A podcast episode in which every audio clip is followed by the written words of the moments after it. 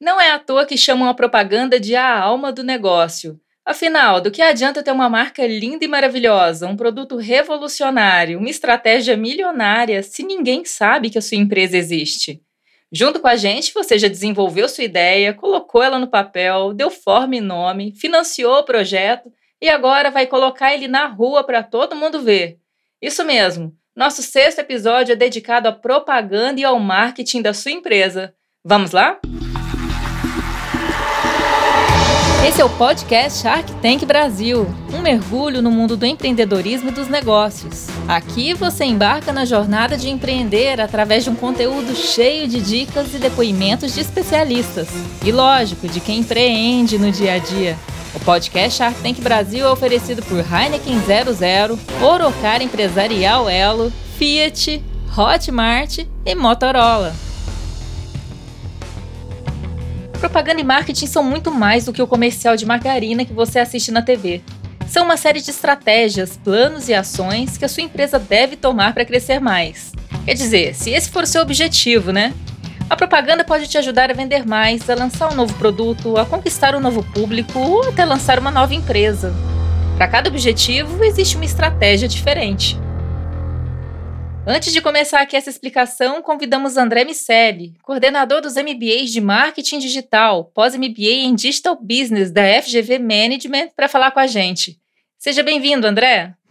Olá, Roberta e ouvintes do podcast Shark Tank Brasil. Muito obrigado pelo convite. É um prazer estar aqui e explorar os assuntos relacionados ao marketing. Antes de mais nada, qual a diferença entre propaganda e marketing?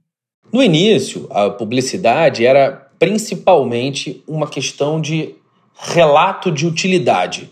As empresas contavam para os seus consumidores o que um produto fazia ou o problema que, de alguma maneira, ele se propunha a resolver. E os profissionais de marketing se baseavam fundamentalmente na demografia para ajudar a vender os produtos, buscavam populações que tinham características bem claras a partir de dados externos. Avançando 50 anos a partir disso, mais ou menos, ali no final do século XX, a gente já pode, consegue enxergar uma competição bem mais acirrada. E aí há uma demanda de diferenciação. E com a demanda de diferenciação nasce o branding. E aí, ao invés de trabalhar apenas com os dados demográficos, os profissionais de marketing começaram a olhar para os grupos com base em comportamentos e crenças culturais. Nesse momento, o jogo muda completamente para esses profissionais de marketing, que no lugar de transmitir através de propagandas os benefícios funcionais dos seus produtos para esse público mais amplo, passou a criar uma personalidade para a marca. Detalhando ainda mais um pouco a diferença é que a propaganda é uma coleção de técnicas de comunicação e enquanto o marketing está relacionado à capacidade de uma empresa gerar valor através de um conjunto de iniciativas articuladas entre si. Mas as duas disciplinas ajudam as empresas a crescer, certo? Bom, Roberta, sem nenhuma dúvida, a articulação de diferentes iniciativas de propaganda e a execução correta das estratégias de marketing são igualmente fundamentais para que uma marca capture a atenção dos seus clientes, atraia compradores e, no final das contas, aumente o seu valor. Os departamentos de marketing, quando conseguem articular as suas ações através de propagandas, além de aumentar as vendas e desse impacto direto na operação e no faturamento da empresa, ajudam a construir um ativo que é muito importante, que é a marca. Algumas empresas são mais valiosas pela marca do que pelo resultado financeiro que geram. Um desafio. Consegue fazer um resumo de uma jornada completa para gente? O lançamento de um novo produto. Como o projeto começa até a hora que ele vai para a rua? Existem diversas maneiras, Roberta, de se construir um produto. Por muito tempo, o mercado construiu soluções seguindo as premissas e hipóteses da empresa ou de alguns executivos dessa empresa, e aí levavam para o mercado os produtos que, na visão da empresa, eram os mais adequados para solucionar demandas que a empresa identificou. Nos últimos anos, a gente vem assistindo à ascensão de uma abordagem de desenvolvimento do produto que coloca o cliente no centro. Então é importante que essa questão de colocar o cliente no centro diz muito mais sobre identificar os problemas que esse cliente tem e encontrar técnicas e soluções para resolver esses problemas do que simplesmente perguntar. E aí, no modelo que ficou muito famoso no livro The Lean Startup, que foi traduzido para português como a startup enxuta, ah, existem três grandes ações. Uma, um momento de aprendizado, onde se entrevista clientes, se fala do desenvolvimento, dessa relação com, com, com o próprio cliente, a relação cliente-fornecedor, consulta o board, desenha hipóteses, enfim, cria arquétipos, articula a relação entre times que sejam cross-funcionais, então times que tenham dentro de si pessoas de áreas diversas da empresa, enfim. Depois desse processo inicial de aprendizagem, a gente tem uma segunda etapa de construção. E aí, muitas vezes, a gente está falando de prototipar soluções mais simples, de criar o que se chama de MVP, aquele Minimum Viable Product, então o produto mínimo que gera valor para o mercado. E aí, isso pode ser através de um app, pode ser um site, pode ser codificação, mas também pode ser produto. Pode ser é, um protótipo físico que ainda não tem todos os recursos que o produto final vai ter, mas que serve para validar aquela ideia. E aí, num terceiro momento, a gente precisa mensurar. A mensuração do resultado que foi gerado é fundamental para que se crie um ciclo. E aí tem esse ciclo: aprendizado, construção e mensuração. No meio desse ciclo, aprendizado, a gente tem uma associação muito forte com as ideias, a construção, uma associação muito forte com a, a codificação, quando estamos falando de soluções tecnológicas, ou a prototipação, quando a prototipação física, quando a gente fala de soluções que vão ser fabricadas efetivamente é, em linhas de montagem. E a mensuração tem a ver com os dados. A gente precisa olhar os números para identificar se está indo no caminho certo. Uma das estratégias mais comuns no varejo é a promoção. E você pode criar diversos tipos de promoção: um desconto exclusivo, uma oferta do tipo compre um, leve dois, ou até prêmios para quem comprar seus produtos. E essas ofertas são tão vendedoras que em 2014 a Magazine Luiza deu até um prédio de prêmio para os clientes da loja. Sim, isso mesmo, sortearam um prédio inteiro para quem comprasse lá. Não, você não precisa dar um prêmio milionário para os seus clientes, mas precisa sim ter em mente que promoções assim funcionam. Se você acha que ainda não é o momento ou esse tipo de promoção não se encaixa no seu negócio, então foca na campanha publicitária. Existem diversas agências hoje focadas exclusivamente em criar campanhas para sua empresa. Lembra do episódio 4, quando falamos da construção da sua marca e da persona da sua empresa? Então, agora é hora de transformar isso em uma comunicação para o público. Por exemplo, a marca da Coca-Cola, todo mundo conhece, com as letras cursivas, o logo vermelho e a garrafinha de vidro que dá até sede. Em 1920, a empresa decidiu começar suas famosas propagandas de Natal, associando a marca a uma comemoração em família. O sucesso foi tanto que hoje, 100 anos depois, a empresa continua a investir em campanhas natalinas e tem até quem diga que o Papai Noel veste um casaco vermelho por conta da Coca-Cola. Já pensou? Antigamente, as propagandas aconteciam apenas em outdoors, anúncios em revistas, filmes na TV e spots no rádio. Mas de uns 20 anos para cá, tudo mudou e as marcas começaram a anunciar seus produtos na internet. Hoje em dia, você pode criar um post da sua empresa nas redes sociais, impulsionar esse post sem sair de casa e ainda ouvir a opinião dos seus clientes em tempo real. O Papai Noel da Coca-Cola, hoje em dia, pode ser um influenciador no Instagram fazer dancinhas no TikTok e a criançada fazer seus pedidos via aplicativo. André, qual a importância da internet e das redes sociais para uma empresa que está começando? A internet e redes sociais são igualmente fundamentais para uma empresa que está começando e, claro, também são fundamentais para uma empresa já estabelecida. Então, a internet e as redes sociais, elas no fim das contas representam uma enorme oportunidade para que essas empresas, independentemente do tamanho, criem ao redor de si comunidades, grupos que se interessam pela mensagem que essa empresa vai passar, pelas histórias que essa empresa vai contar, pela narrativa ou pelo conjunto de narrativas que vão ajudar a construir a marca dessa empresa. E aí, essa relação ela se dá através de engajamento. E o engajamento é um produto combinado ou individual de três variáveis: amor, dinheiro ou glória. Ou uma empresa atrai a atenção dos seus consumidores, gerando valor de sentimento, por isso eu falo amor, ou porque tem produtos que são socialmente responsáveis, ecologicamente é, corretos, ou porque tem uma qualidade muito grande, enfim, a, o arquétipo que se constrói e o sentimento associado a, a essa figura. Um segundo ponto de engajamento é dinheiro, é grana.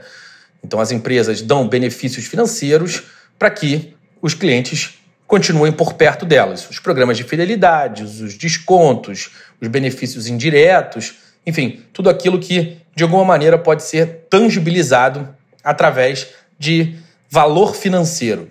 E o terceiro ponto é status, é glória. Os badges, a, a relação de, de diferenciação de um cliente com o outro, os cartões premiums, os clientes VIP, é, essas todas são maneiras de se criar é, essa diferenciação, e essa diferenciação, no fim das contas, ela representa um status para esse cliente perante ao seu grupo, ou seja, glória. Vamos falar um pouco mais sobre isso daqui a alguns episódios e vamos ensinar você a levar sua empresa para o mundo digital. Agora, pensando na formatação da sua campanha, você não precisa aprender a fazer seus próprios anúncios. Como eu já falei, tem agências totalmente dedicadas a isso e que com certeza são muito mais experientes que você. Mas quero que você entenda um pouco mais sobre isso para ter uma visão mais completa da sua empresa desde o surgimento da ideia até levar a ideia para o mundo todo, entendeu? Então vamos lá. A primeira coisa que você precisa saber para criar uma campanha é: você precisa se destacar. Tem empresas que fazem isso investindo um caminhão de dinheiro para contratar uma celebridade. Nada mal, né? Ter o atacante da seleção vendendo shampoo anti-caspa chama atenção até de quem não tem caspa. Mas se você ainda não tem um caminhão de dinheiro para investir nas celebridades, você pode chamar a atenção de outras maneiras. Por exemplo, com uma ideia inovadora.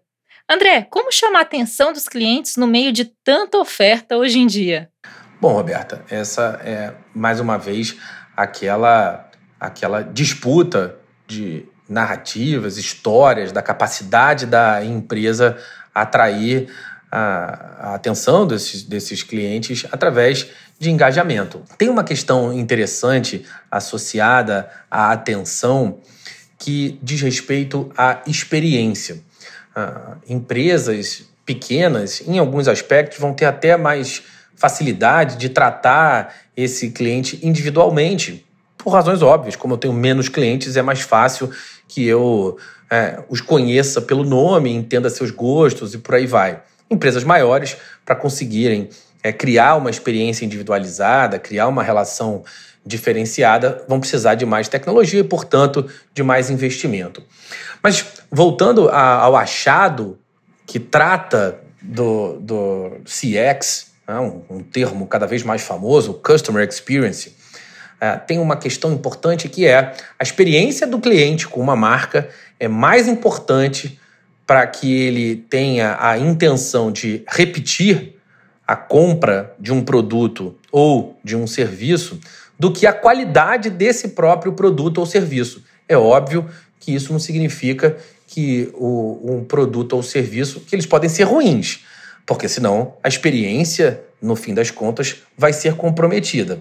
Mas se a gente isolar, se a gente assumir que e comparar duas empresas que tenham um produto ou um serviço de igual qualidade, a forma que ela trata o cliente, o tempo que ela resolve os problemas, a quantidade de pontos de contato e de horários de atendimento, enfim, tudo aquilo que ela usa como recurso para melhorar a experiência da, nesse relacionamento, isso tudo contribui mais para a percepção de qualidade do cliente, para o desejo do cliente, a intenção desse cliente de fazer negócios uh, com a empresa novamente, do que a qualidade ou produto do produto ou serviço que ela está oferecendo para esse cliente.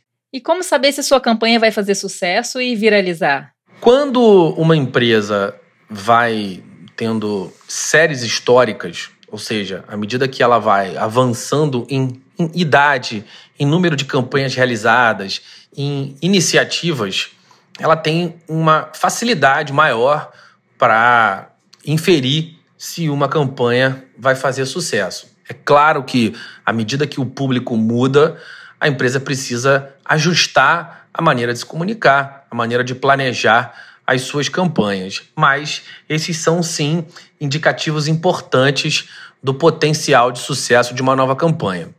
Agora, mais do que usar o passado para prever o futuro, e a gente tem algoritmos que ajudam a empresa a traçar cenários e criar possibilidades, criar campanhas com maior perspectiva de sucesso, é importante também que a, que a empresa teste. Os testes AB, ou seja, pequenas variações de campanha, ajudam os algoritmos das redes sociais e com, até se a gente olhar o site, com os, as ferramentas de analytics que podem monitorar tudo que a empresa está fazendo, não só no, no ambiente online, mas no offline também. Cada vez mais temos recursos para medir alternativas de campanha, alternativas de, e iniciativas distintas. Quando a gente testa, aumenta muito a possibilidade de sucesso.